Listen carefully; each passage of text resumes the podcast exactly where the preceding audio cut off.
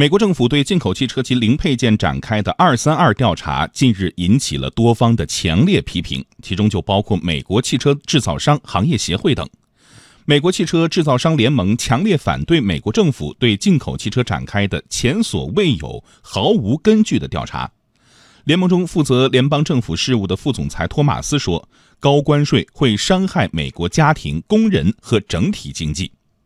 美国有可能加征进口汽车关税的消息也引发了不少基层员工的不满。丰田汽车美国印第安纳州分公司的员工代表就公开表示，加征关税这样的事情应该被阻止。对进口汽车及零部件征收百分之二十五的关税，这将导致汽车销量下降，从而让更多的人失业。我们应该阻止这样的事情发生。除了美国国内，来自欧盟、加拿大、墨西哥等代表也向美国发出了警告：如果美国对进口汽车及零配件加征关税，欧盟、加拿大和墨西哥也将出台相应的反制举措。数据显示，美国车辆的进口总额在去年达到了两千亿美金，其中有百分之八十来自墨西哥、加拿大、日本和德国。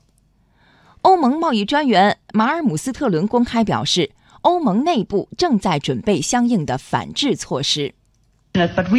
我们已经向美国伙伴明确地传达了，我们正在准备一份再平衡举措清单，而做法将和钢铝产品的报复性关税一样。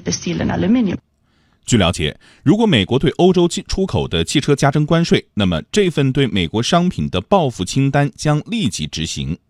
欧盟驻美国大使奥沙利文也警告说，汽车关税可能导致其他经济体对美国的出口商品采取报复性措施，而这些商品的价格可能将高达两千九百四十亿美元。与此同时，加拿大驻美国副大使希尔曼强调，如果调查最终导致美国对进口汽车加征关税，加拿大也将被迫进行反制。墨西哥驻美国大使费尔南德斯说：“墨西哥的进口车没有影响过美国国家的安全。”他强调，墨西哥会对不公平的贸易限制保持警惕，并行使正当权利，从而确保墨西哥汽车业不受影响。